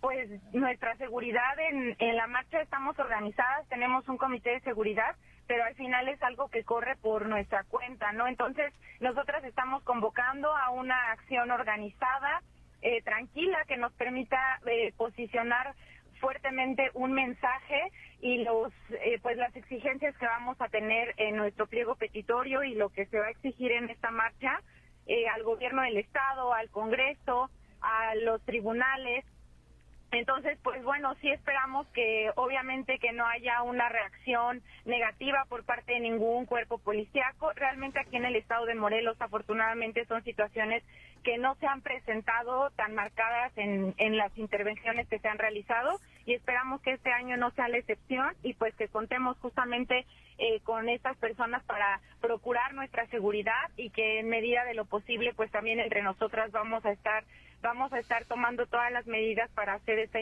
intervención con toda la seguridad eh, posible para, para todas nosotras. Ixcandiox, buenos días, te habla Mirel. Oye, em, dentro de este pliego petitorio que dices que van a exponer una vez llegando al, al punto final, ¿cuáles son los puntos más importantes y qué han pensado sobre el seguimiento que le van a dar después de la marcha? Uno de los puntos más importantes que se van a exigir es en torno a la violencia digital en el estado de Morelos. Hemos estado trabajando desde distintas colectivas, eh, Marea Verde, Huitzitzilina C, el Observatorio de Violencia Digital, eh, justamente un protocolo de intervención para los municipios que se pretende que hoy pues también se han llamado a que se active ese protocolo y se ejecute en los diferentes eh, municipios, sobre todo los que tienen la alerta por violencia de género, pero pues en general que se puedan activar para la prevención y sanción de la violencia digital. También vamos a estar eh, llevando un pliego petitorio al Congreso del Estado en exigencia de que pues se reanude la discusión por el tema de la despenalización del aborto en el Estado, y pues vamos a hacer una exigencia social también, ¿no? Desde luego por el cese de la violencia feminicida, la violencia vicaria, la violencia hacia las niñas, hacia personas defensoras de derechos humanos. Y estos pues son los puntos que, que queremos resaltar más, este parte, esta parte del protocolo y desde luego la, la exigencia por la discusión de la despenalización. Exca, muchas gracias por la comunicación. Eh, recuérdanos el punto y la hora entonces para todas las mujeres que quieran participar. Muchísimas gracias a todas ustedes y nos esperamos ahí en el punto de las 4.30 de la tarde en Avenida de los Maestros Colonia El Vergel, que es la avenida principal que baja por el Vergel de Plan de Ayala hacia el mercado. A las 4.30 nos vamos a estar reuniendo para terminar en el Zócalo en una verbena musical con un micrófono abierto. Muchas gracias, muy buenos días. Muchísimas gracias a ustedes. Abrazos. Y un poco, Viri. Un abrazo. perdón, bye. Este, un poco como para que no haya confusión, hay otra marcha que están planeando otras compas de otros colectivas, colectivos, que sale de las 3 de la tarde. Si queremos llegar antes, a lo mejor no queremos ir hasta la casa y esperarnos hasta las 4, podemos salir desde la, Carolina, por donde está el mercado, allá arriba, que hay unas como caras de no sé quiénes sean. Hay como una mini glorieta, ¿no? Baja Nicolás Bravo 501 Carolina para este bueno, ahí de ahí sale eh, hacia el Zócalo y creo que ahí se pues, van a encontrar yo creo que muchas personas van a estar. Este, y fíjate que algo, algo que me, que me Pero bueno, esa es a las 3 de la Carolina, ¿no? De esa, de esa marcha es que están convocándose ya periodistas, reporteras, camarógrafas, que eso era algo que no, ajá, que eso era algo que yo antes no había visto. Y me parece que justamente en estos tiempos en donde la violencia contra periodistas y defensoras de derechos humanos que hagan este pues approach, ¿no? Que, que, se, que se junten para hacerlo, me parece que, que, manda un mensaje importante. Que también ahí surgen de pronto algún tipo de divisiones que, que es en general, eh, se abre la convocatoria para comunicadoras porque de pronto pareciera que la violencia solo eh, la sufre, que por supuesto tiene muchos riesgos quien anda en calle reportando, ¿no? Pero por supuesto no solamente la violencia eh, contra las mujeres es física, hoy se invita por supuesto a redactoras, a quienes tienen un papel administrativo en medios de comunicación para poder participar locutoras, obviamente, en este tipo de, de manifestaciones. Oye, pero quien no va a salir, perdón, quien no va, no va a poder salir o no quiere salir, pues por redes sociales pueden compartir muchas cosas y también hacemos incidencia y activismo desde nuestras redes, desde nuestro Facebook, nuestro Insta. Vaya, aunque sea poner algo como para conmemorar este día, creo que manda un buen mensaje para otras mujeres también. Y yo creo que lo importante es que, por ejemplo, para quienes eh, va a ser su primera marcha o para quienes tienen mucho que no van a las marchas, etcétera, que desde el contingente en el que salgan, desde el espacio en el que quieran eh, eh, marchar, em, sepan que la convergencia, ¿no? O, o, lo que nos une y lo que nos va a llevar, en este caso a Plaza de Armas, pues va a ser em, esta agenda que se tiene a favor de los derechos de las mujeres y sobre todo o particularmente en el caso de Morelos creo que contra las violencias feminicidas, ¿no? Hay, hay, un tema bien importante ahí. Y que se animen quienes quienes es su primera marcha de verdad en Morelos eh, marchar eh, es muy bonito porque siempre las compas son bien solidarias, siempre hay como mucho mucha buena ondita, por supuesto que hay contingentes de, de, de morras muy combativas, pero la verdad es que entre todas siempre nos hemos acuerpado, no ha habido problemas nunca, entonces que vayan, ¿no? Que, que no les metan este miedo, ¿no? De que ir a, a marchar es que te van a golpear o que la policía te va a agarrar o que las propias compas te van a violentar. Hay que ganarle al miedo porque si tenemos ganas, hagámoslo. Exacto. Silvia Aguilar, un abrazo para ti, también para Virginia Colchado, nuestra querida Mariana Vázquez, colaboradora y amiga de este programa, también dice muchas felicidades, estoy disfrutando mucho este programa. Muchas gracias, Mariana, por acompañarnos. Alex Gutiérrez también dice, tengo muchos años escuchando el choro y el zoro. Ustedes saben Y la verdad, escuchar este panel habla de la congruencia y los valores de ustedes, quienes hacen el programa. Mi reconocimiento para quienes están participando hoy, me parece que ha sido un encuentro muy formativo. Es, es parte de la intención, por supuesto, Alex. Muchas gracias por acompañarnos. Eh, 8 con 30, vamos a hablar también de las mujeres y el deporte. Hoy más que nunca se ha vuelto uno de los asuntos importantes, eh, pues por supuesto poner sobre la mesa. Y para platicarnos acompaña la periodista, investigadora y docente Adrianelli Hernández, a quien saludamos con muchísimo gusto, Nelly Food en Twitter. Eh, Nelly, ¿cómo te va? Muy buenos días. Hola, ¿qué tal? Muy buenos días. Pues muy bien y muchas gracias por, por la invitación. De verdad, siempre es un gusto poder estar con, con tremendas mujeres como ustedes hablando de, de cuestiones tan fundamentales, ¿no? Como este de, de, nuestra participación en distintas áreas del deporte. Hace poco, eh, habla, hace unos minutos, hablábamos de que de pronto con leyes relacionadas con la paridad, parecía que en cuestiones de participación política ya se ha logrado todo en, en México para que las mujeres tengan acceso precisamente a cargos públicos. Parecía que algo similar está pasando en México, particularmente en el fútbol, porque ya tenemos liga profesional y pareciera que con eso se cumplió el capricho, entre comillas, que teníamos las mujeres por profesionalizar el deporte más popular en el país, Nelly. Sí, en, digamos que ese es el mensaje superficial, ¿no? Que podríamos este, interpretar, que se podría, que se puede dar a la, a la opinión pública. Sin embargo, es mucho más profundo y hay que entender eh, sobre todo los contextos, ¿no? El contexto en el que se genera nuestra liga eh, mexicana eh, que está más impulsada eh, por más bien por la sede no del, del mundial varonil que va a ser en 2026 que todavía no se ha dicho que, que, se eche para atrás ni nada. Entonces en ese contexto surge la Liga MX femenil más como lo mencionabas como como una obligatoriedad como un requisito que palomear porque la FIFA o sea a nivel internacional las presiones son muy grandes. O sea incluso eh, años atrás, pues lo que se veía en Sudamérica, ¿no? En Conmebol, que obligaban a los equipos para participar en Libertadores a tener su equipo femenil. Entonces, más allá de eh, buena fe, creo yo que eh, en México más bien las los directivos, la federación, pues se vio en la necesidad de establecer una liga y como lo, lo, hizo tan a prisa, pues eso también ha generado una serie de, de, situaciones que no han beneficiado del todo a las futbolistas mexicanas.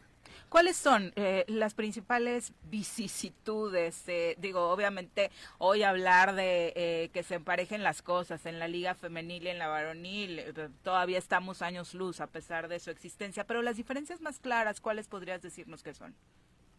Bueno, obviamente eh, los sueldos, pero aquí, ojo, o sea, creo que también se ha mucho malinterpretado las exigencias de quienes eh, queremos mejores tratos no para las jugadoras. Cuando hablamos de salarios eh, pues no no estamos eh, apuntando a que ganen las grandes cifras o las cifras exorbitantes que se ganan en varonil que desde mi punto de vista también están muy por encima de lo que en realidad debería ganar un, futbolista a diferencia de, de, lo que ganan otras otras otros oficios o profesiones en nuestro país, sino que las mujeres lo que se busca es que tengan salarios dignos y con salarios dignos cuando es una, una jugadora, una futbolista, lo que se quiere es que tengan lo suficiente para poder vivir del fútbol, ¿sí? Es decir, pues los 2.500, los 6.000 pesos, 8.000 que empezaban a, decirse al principio de la liga, pues esa cantidad no alcanza para una futbolista profesional, una, una deportista de alto rendimiento necesita cubrir ciertas necesidades que van más allá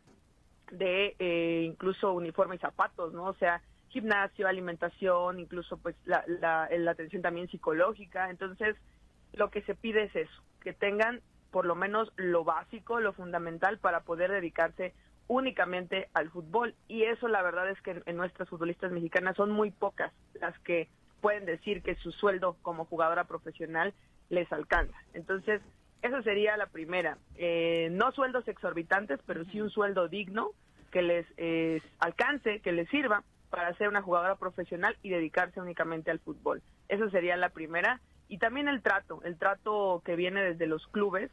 Si bien se puede entender, ok, no les puedes pagar estas millonadas ni demás, pero creo que dice mucho eh, el que las doten de canchas de calidad, que no las pongan a jugar al mediodía en una cancha de pasto sintético, porque eso, pues creo que hasta en las ligas amateur se cuidan esas situaciones, eh, que tengan acceso a gimnasios, que tengan acceso a una buena alimentación y lamentablemente no todos los clubes les ofrecen eso. Eh, eh, este tema de la gran desigualdad que hay entre hombres y mujeres en el deporte, particularmente en el fútbol, que digo, a mí me sorprende porque no ha habido ningún avance. O sea, creo que si hay un espacio en el que no ha habido avance es en el tema deportivo. Y lo hemos visto en otras disciplinas en donde a las mujeres el apoyo es escasísimo. Pero a mí me llama mucho la atención que en el fútbol eh, no veamos la otra realidad que es el negocio que genera el fútbol y que de ahí finalmente es de donde se generan los recursos. ¿Por qué no se ha invertido, digo si lo vamos a ver así, por qué no han invertido en construir el mismo imperio del fútbol de hombres en el de mujeres cuando hoy yo veo desde hace tres o cuatro años que el fútbol femenil pues ha, repuntado, ¿no? Hoy hay más personas que, que están viendo los partidos de fútbol, que están yendo a ver los partidos de manera presencial, ¿por qué no hay inversión? O sea, no será, o sea, que de hecho lo que quieren es desde las federaciones frenar que ese, ese negocio pudiera eh, subsistir y crecer y que las mujeres en algún punto llegaran a equipararse con la liga de hombres? Pues para ser empresarios serían bastante inútiles, ¿no? claro, porque pues al final ahí está la lana, ¿no? O sea, pero a mí me parece. Pero además han construido cosas bien distintas las mujeres, específicamente en el fútbol. Eh, vincula, o sea, si comparas a hombres y mujeres, por ejemplo, ahora con lo que pasó en Querétaro, decían, las barras que están generando o que están construyendo desde el fútbol femenil, desde una perspectiva completamente, diferente, de cómo se relacionan entre equipos, ellas, eh, incluso que eh, por ahí leí algo que había parejas, ¿no? De, mujeres que estaban en diferentes equipos y cómo se echaban porras. O sea, sí marca una diferencia en un deporte que ha sido por años masculinizado. Cuando entran las mujeres empiezan a romper cosas eh, ideales, ideas que transforman un, un deporte que ama mucha gente. Es que eso es lo que a mí me sorprende, cómo eh, en este repunte del fútbol femenil no lo ven como un negocio, ¿no? Y porque es un negocio que potencial. Entonces a mí ya hasta me parece que no quieren porque por mis pelotas machirrinas. ¿Por qué no se avanza en ese sentido, Nelly? Ajá, era tu pregunta. Sí, Sí, es que es totalmente es una decisión estructural y, coincido totalmente con lo que están comentando y, yo lo he dicho en muchos espacios. Cuando me preguntan, es que qué se tiene que hacer, ¿no? Para que no solamente Tigres, no solamente Rayadas, ¿qué tienen que hacer los demás para este generar? Y yo, es que para empezar tienen que aceptar, cambiar su visión del mundo y ver que el fútbol femenil sí puede convertirse en un espectáculo y en un negocio que, que les reditúe. Digo, al final de cuentas, si ya están obligados los clubes a tener sus equipos femeniles por esta situación de la sede del mundial, por las presiones internacionales, por lo que queramos, ok, ya, lo, ya debes tener tu equipo femenil. Bueno, pues aprovechalo, porque sí se puede aprovechar. Ahí está el reflejo, no solo de equipos mexicanos, sino los ejemplos a nivel internacional de, del Chelsea, de Lyon, pues son éxitos ya en cuanto a, capital que están generando. Y ahora lo que comentaban, eh, primero, eh, que si no hay como un miedo, ¿no? De, de hacer superados, pues yo creo que ahorita sí el, fútbol femenil está, está pues muy en despacio, o sea, necesita trabajar muchísimo para alcanzar ese éxito económico y lo está haciendo, yo creo que en un momento lo alcanzará, pero es cierto, o sea, los datos históricos nos, lo, nos lo reafirman en cuando eh, México estaba en esta efervescencia en los años 70 con las mundialistas del, del 70 y del 71, fueron invitadas a jugar al Estadio Olímpico contra un equipo de ahí de, la UNAM y eh, eh, a esa misma hora había un, partido varonil en el Azteca de América contra, no recuerdo exactamente, creo que el, Laguna, el Santos Laguna o algo así. La federación se enloqueció porque dijo, no, es que me vas a quitar público, no lo puedes poner a la misma hora en el Estadio Olímpico a jugar a las mujeres. Además, no quiero que jueguen en mis estadios, ¿no? O sea, sí ha habido esta negación y hay, eh, eh, las decisiones son estructurales y atienden a una cuestión, obviamente, de género a veces conscientes, a veces inconscientes, pero ahí está el por qué no se considera que las mujeres este, puedan convertirse en un negocio en el fútbol cuando sí lo pueden hacer y está totalmente demostrado. Eh, eh, esto que comentaban a propósito de lo sucedido en Querétaro el fin de semana, la barra feminista, que me parece que es un gran fenómeno surgido dentro de la Liga Femenil Mexicana. Sí, es que es otra narrativa y lo, comentaban ahorita ustedes. El fútbol femenil viene a romper un montón de, esquemas, de paradigmas ya establecidos en el, en el fútbol, porque el entorno futbolístico se construyó a partir de, la masculinidad, ¿no? O, o, ahí además los hombres refuerzan su masculinidad. Incluso un hombre que no es aficionado al fútbol o que no juegue fútbol es, es cuestionado. Le preocupa a los papás y que a sus hijos no les gusta el fútbol, ¿no? claro, entonces, eh, claro que el fútbol femenil en muchos aspectos viene a romper con estas narrativas. Una de ellas es el cómo se es aficionado o aficionada al fútbol femenil porque es otro ambiente. De verdad, yo he visto un montón de eh, testimonios, este, publicaciones que después de que van a un partido de, de la Liga Femenil, pues la gente queda muy, muy contenta porque dicen es que es otra situación, no te sientes en riesgo, no te sientes en peligro, puedes ir con tu familia a disfrutar de un partido. Sí, obviamente hay esta lucha entre las porras, puede ser, pero no pasa de allí, ¿no? De los, de los cánticos, sin incluso caer en, lenguaje violento. Y la barra feminista, eh, pues ha querido romper también con esto y hackear el concepto de barra, porque también se nos cuestiona mucho, ¿por qué barras? Si las barras se relacionan con la violencia, y con la misoginia y la homofobia y demás. Y precisamente dijimos, es que, queremos hackear el concepto, o sea, adaptarlo a lo que en realidad puede ser una barra que aliente no nada más a, tu equipo, a un solo equipo, sino en este caso a todas las jugadoras. Por eso la, las consignas de la barra de eh, si gana una, ganamos todas, ¿no? Y los cánticos que exigen sueldos este, mejores para, para las jugadoras de la liga en México. Es otra forma de ver la competencia, sin duda. Y me gustaría finalizar con el trabajo que también nos toca hacer a los medios de comunicación, Eli. Desafortunadamente siguen existiendo pocos espacios. Eh, obviamente se han dado portadas históricas ganadas a pulso por las chicas dentro de la cancha, pero eh, en muchos espacios deportivos todavía se sigue teniendo un lugar para la liga femenil solamente para sexualizar los cuerpos de las jugadoras. Sí, y lo preocupante es que esto llega a suceder en los medios más consumidos. O sea, si revisamos los rankings de, medios digitales o medios deportivos, muchos de los más consumidos son los que llegan a tener este sesgo de, género, de todavía sexualizar y cosificar a las, a las jugadoras. Creo que sí se ha avanzado, por lo menos ya se ha visibilizado que esto no debe pasar eh, de si, hacemos una revisión rápida de 2017 cuando empezó la liga, ahora creo que sí ha habido cambios, pero no son suficientes.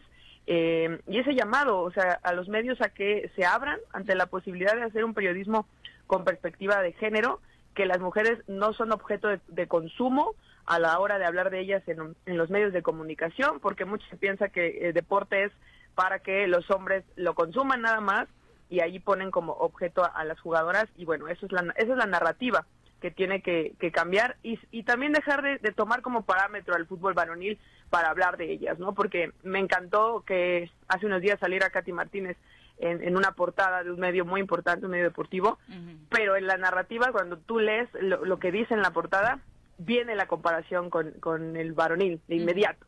Entonces, que consideren los medios que ellas están escribiendo sus propias historias, sus propios caminos de éxito y hacia allá apuntemos, dejar de, hacer estas comparaciones que además no aportan a veces porque hay un desfase histórico y eh, en lugar de, incentivar al femenil, quizá podrían ponerlo en, desventaja incluso. Sin lugar a dudas. Nelly, muchísimas gracias por la comunicación. Muy buenos días.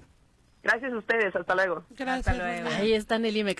Sí, sí, tiene como mucha claridad. Toda la claridad. creo que se les olvidó que había que ahí estaba, ¿no? bien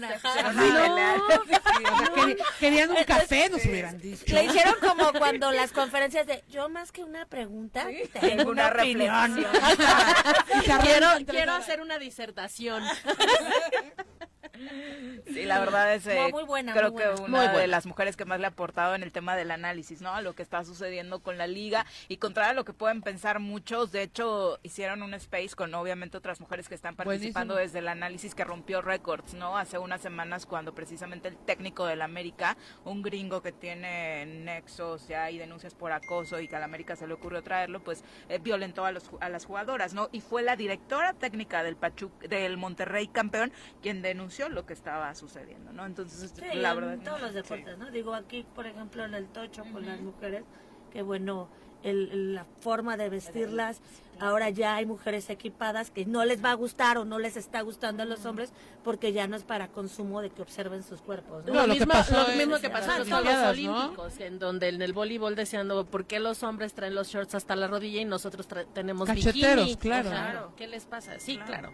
Pero es que justo es lo que decías, o sea, al final el negocio también es sexualizar a las jugadoras y no tanto el fútbol per se, ¿no? Sino tener, perdón, un atractivo visual dentro del equipo para que pues quienes no les gusta tanto el fútbol, vayan a ver a las mujeres, lo cual está de la fregada. Son las 8.45, vamos a saludar con muchísimo gusto a la doctora Brenda Valderrama para hablar de ciencia. Conoce más sobre ciencia y tecnología con la doctora Brenda Valderrama. Doctora, ¿cómo te va? Muy buenos días. Muy buenos días, eh, Viri, eh, ay, Está Nat, está está Miren. Sí. Nat, ¿cómo está? Muy bien, muchas gracias, doctora. Cuéntanos. Pues eh, eh, creo que la conversación que hemos tenido en este en estos días, en este contexto, es, es muy clara, ¿no? Y apunta a una sola dirección. Eh, son los espacios de poder, sí, ya sea de poder político, sea de poder económico, sea de, de poder fáctico, o sea, todos los espacios de poder están restringidos para las mujeres y esa es la batalla realmente. Y entonces nosotros tenemos que luchar por recuperar esos espacios, por, eh, porque además se nos, eh, tenemos un problema de origen y es que se nos descalifica por el puro hecho de ser mujeres. Entonces tenemos no solamente que demostrar las capacidades mínimas necesarias para el puesto, sino además demostrar que somos mejores que cualquier otro hombre que pudiera competir por ese puesto. No es fácil, pero hay que seguir luchando. Y por eso es muy importante visibilizar los temas, así como visibilizaron las dificultades que tienen las mujeres para entrar al deporte profesional. También en ciencia hay dificultades. Y tenemos, los datos son, son muy claros. Solamente una de cada siete personas que se dedican a la ingeniería en el mundo son mujeres. Es una carrera que atrae muy poco a las mujeres, que desafortunadamente es muy importante porque es la que genera riqueza y también pues es una fuente de ingresos para las familias. Entonces, mientras las mujeres busquemos profesiones blandas, digamos, vamos a tener mucho menos ingresos que si escogiéramos profesiones duras. Por eso es muy importante dirigir a la atención de las niñas y las mujeres hacia carreras científicas, tecnológicas y sobre todo a las ingenierías. Pero es que históricamente se han visto estas carreras como poco femeninas, ¿no? Afortunadamente creo que se van dando avances, pero todavía no lo suficientes. Es que ese es el problema. Sí, el problema es el meollo del asunto, en el cual se considera, el éxito se considera poco femenino. ¿Sí? En cualquiera de sus, de sus acepciones, ¿eh? Entonces, eh, eh, todas las cualidades que se requieren para ser exitosos las califican de poco femeninas. Y, esa, y eso, por supuesto, que tiene un problema porque nos mete en una disyuntiva. Y esta es la disyuntiva que tenemos que fracturar, ¿eh? No, no, no, no tenemos nosotros por qué cambiar para tener acceso al éxito. Tenemos que seguir siendo tal como somos, como nos guste ser y además tener todas las oportunidades que nos merecemos. Ahora, ya en los espacios de poder dentro de la ciencia, doctora, eh, ¿el tema de la estadística sigue igual? Pues mira, nada más, eh, haz historia. ¿Cuántas mujeres rectoras ha habido en la universidad? Ninguna. Ninguna, sí, sí. ¿Está? ¿Te respondiste? Sí, sí, es la muestra más clara precisamente de que no se están abriendo todos estos caminos que de pronto algunos presumen. Eh, en, esta, en este nuevo reto que trae el feminismo precisamente para abrir la participación, eh, ¿qué están haciendo las mujeres dentro de la ciencia doctora de pronto para tratar de contener esta situación? Mira, la puedes ver en dos aspectos. Uno tiene que ver con el aspecto meramente eh, científico en el aspecto de hacer redes de colaboración. Hay un proyecto fantástico que se llama Científicas Mexicanas. Son 17 mil mujeres que se dedican a la ciencia, que, que se retroalimentan, se, se, se apoyan, funcionan como mentoras, se ayudan a dar difusión. Eso es parte del, del trabajo. La otra parte tiene que ver con el ejercicio de las eh, funciones eh, institucionales, digamos con buscar puestos de responsabilidad, con ser jefas de departamento, buscar ser directoras, buscar ser rectoras.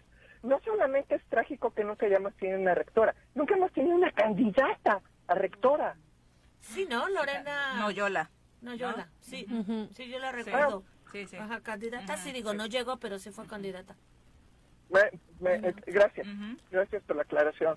Pero es que tenemos que empezar desde ahí, ¿no? Tenemos que empezar por competir por los puestos y no dejar, no, no decir, no, ¿para qué le entro si no voy a ganar? No, hay que entrarle, hay que competir y hay que hacer presencia, porque porque la toma de la decisión se está sesgando y se nos están cerrando los caminos. Por eso es bien importante que desde las chicas que van a entrar a la universidad, las que ya entraron, las que ejercen y las que se quedaron en la carrera académica, todas entendamos que es una batalla, que es una carrera, ¿sí? Y que mientras más subamos tenemos que ayudar a los que están abajo. Eso yo creo que es lo más importante. Sin duda, doctora. Pues muchísimas gracias por la comunicación. Muy buenos días. No, para nada, que tengan un excelente día. Igualmente. Buenos días. Bueno, el gran tema que les decíamos se está eh, discutiendo hoy en Morelos, se está ventilando, es lo sucedido en los separos eh, de una dependencia policíaca en Cuautla, donde desafortunadamente una mujer fue violentada, sexualmente fue violada. Eh, la historia eh, se está conociendo a través de una investigación del sitio La Silla Rota, eh, cuyos datos principales los aporta precisamente la Comisión de Derechos Humanos del Estado de Morelos, en los que se acredita que fue detenida una pareja arbitrariamente el 30 de abril de 2021 y el chico sufre tortura, la chica sufre violación. Y fíjate que, o sea, el, el, el caso es terrible, es eh, porque se hace además en un, en un espacio oficial, institucional, que son estos espacios de arresto que tienen los municipios.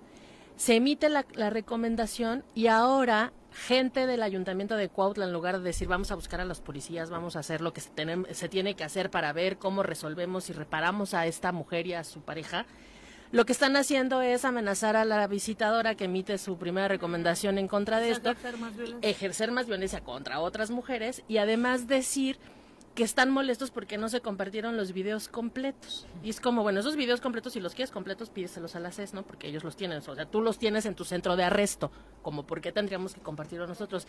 Y como para qué, para decir, ah, no, pues es que sí se merecía la violación, ve, ve, ve, o sea, por eso la violamos. ¿qué, se justificación o sea, como porque quiere que se... completo? Exactamente. O sea, a lo mejor que, que en algún además... momento se dio, ¿no? O alguna tontería de esas.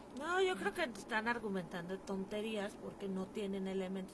No hay forma, pues, de que se defienda. Pero, pero ¿por qué no asumen? O sea, no estamos acusando al que está amenazando ahorita. Estamos acusando, o bueno, estamos recomendando a quien hizo el acto con una gran cantidad de pruebas que se, que se obtuvieron para la emisión de esta recomendación.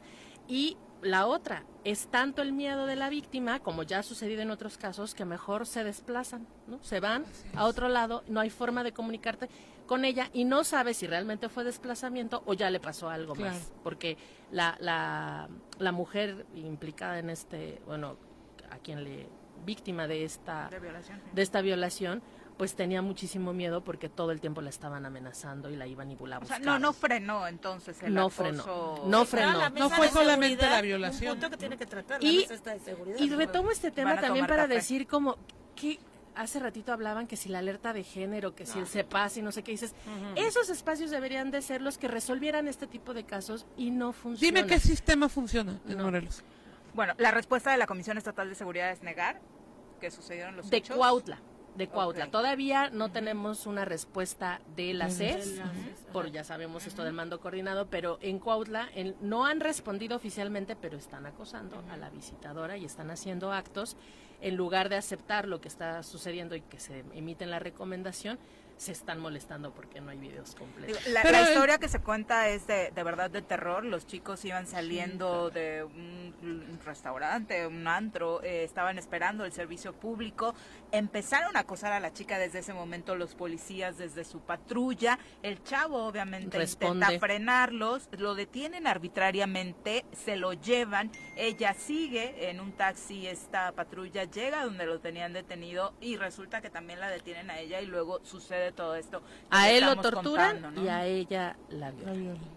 Pero Bueno, yo creo que, que esto es un, respuesta desde un tema de normalización también, ¿no? Porque no es el primer caso en Morelos de eh, Abuso policial. abuso policial, ¿no? Eh, o, o- o de este tipo de, de abusos y no ha pasado nada. O sea, eh, lo hablamos un par de semanas, este, se hace un tema, ¿no? Se le exige a, se le, pero no pasa nada y entonces es tan normal o tan cotidiano que este este caso se va a suplir por otro y así sucesivamente, porque también no tenemos como instituciones lo suficientemente eh, sólidas en temas de protocolos internos también para atender este tipo de cosas. Pero, ¿no? por ejemplo, O sea, yo, yo te cuento, hace, hace unos días también am- se, se solicitó al Congreso que mandara llamar al de Servicios de Salud por un montón de recomendaciones que no ha aceptado en contra de mujeres, por mala praxis en viol- con obs- violencia obstétrica, por negar abortos legales, eh, por muchas cosas que están vinculadas a niñas, adolescentes y mujeres.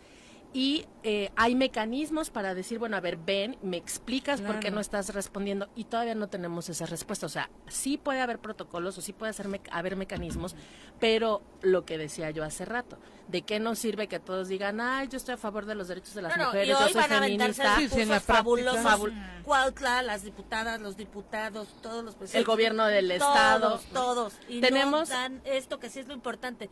Más allá que hablen bonito, estos resultados para que las mujeres vivamos sin violencia. Resuelvan, resuelvan estos temas, de verdad, esa es la consigna y parte del mensaje. Ah, hay muchos, obviamente, una discusión sobre el tema del derecho a decidir, que creo que quienes estamos en este espacio, algunos de, eh, creo que estaban esperando que se diera un debate a gritos o demás. Creo que también hace rato lo hablábamos con él y no parte de romper los esquemas de lo que significa un debate, pues tampoco significa eso, ¿no? Querer desgreñarte porque no. O sea, a veces sí dan ganas de desgreñar a ciertos, ¿no? Pero, pero no, No, no, no, aquí. Creo no que, aquí, que, no. bueno, creo que ya vamos a terminar y también me gustaría mucho hablar de esta parte del feminismo que te permite construir con otras mujeres, que me permite tener mujeres aliadas como las que están en esta mesa, con las que me divierto mucho, con las que puedo expresar muchas cosas que en otros espacios no puedo.